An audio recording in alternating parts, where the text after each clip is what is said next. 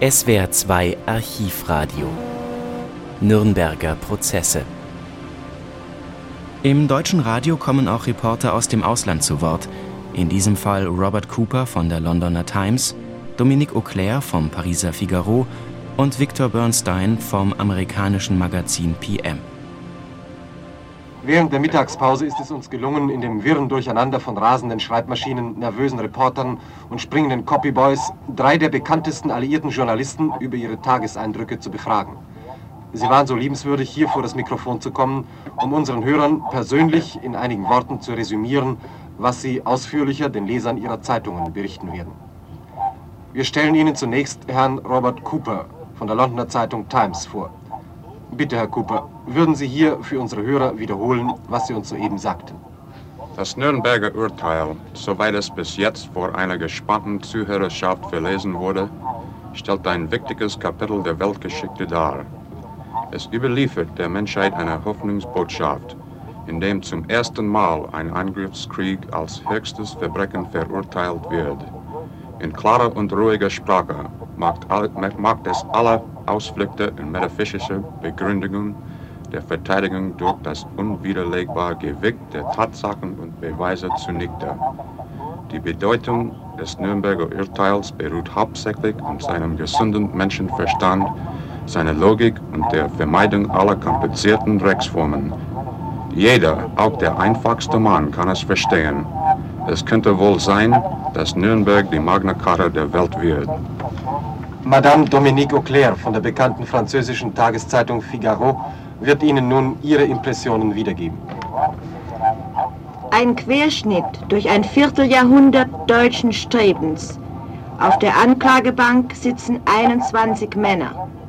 21 Angeklagte, die Europa, Deutschland und schließlich die ganze Welt in ein bodenloses Unglück stürzten.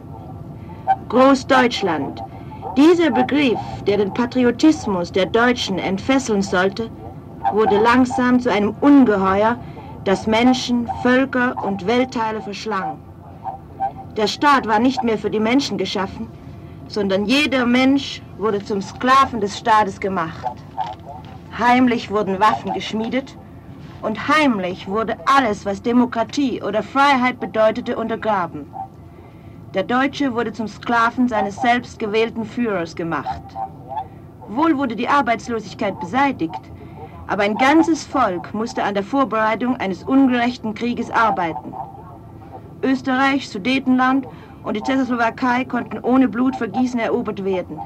Aber schon sind die KZ-Lager überfüllt mit solchen Menschen, deren Wille Hitlers Willkür entgegenstand. Der Krieg brach aus. Größenwahnsinnig gewordene Menschen glauben, dass ihnen der Sieg auf dem Schlachtfeld unumgrenzte Macht verleihen wird. Völker werden unterjocht, Menschen zum Tode gemartert. Vor gemeinen Verbrechen schreitet man zu Kriegsverbrechen, zu Mord und Totschlag. Keiner der Verantwortlichen dieses Reiches kennt mehr eine Hemmung, denn keiner glaubt, dass noch einmal die Stunde der Rechenschaft schlagen würde. Aber die Stunde der Rechenschaft hat geschlagen. Heute sehen 21 Angeklagte dem Urteil entgegen, das die Vertreter der zivilisierten Welt über sie fällen werden. Nun hören Sie Herrn Victor Bernstein, Korrespondent der New York Zeitung PM. Das Tribunal ist nun zu dem Schluss gekommen, dass Deutschland einen Angriffskrieg geführt hat.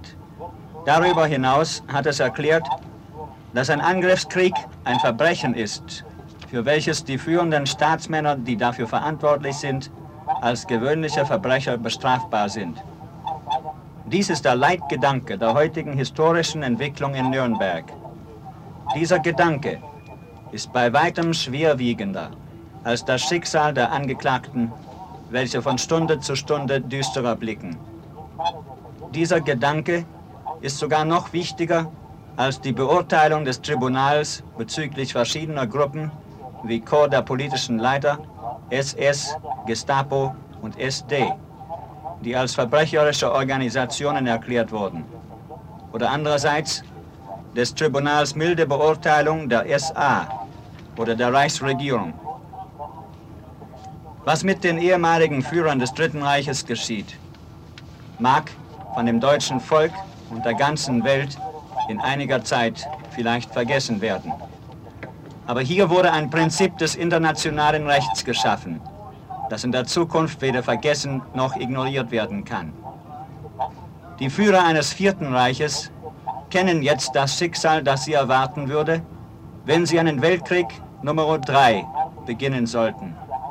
Und Staatsmänner der ganzen Welt wissen nun, dass das internationale Recht sowohl als die öffentliche Meinung jedes zivilisierten demokratischen Volkes einen Angriffskrieg als ein Verbrechen ansehen. Von jetzt an wird ein Kriegsanstifter nicht nur in Geschichtsbüchern gebrandmarkt. Er wird schon vorher bestraft, solange er noch persönlich darunter leiden kann und wird als gemeiner Verbrecher von der Weltjustiz verurteilt. Wir werden im Verlaufe des Nachmittags Ihnen Pressestimmen deutscher Korrespondenten, die dem Prozess beiwohnen, übertragen.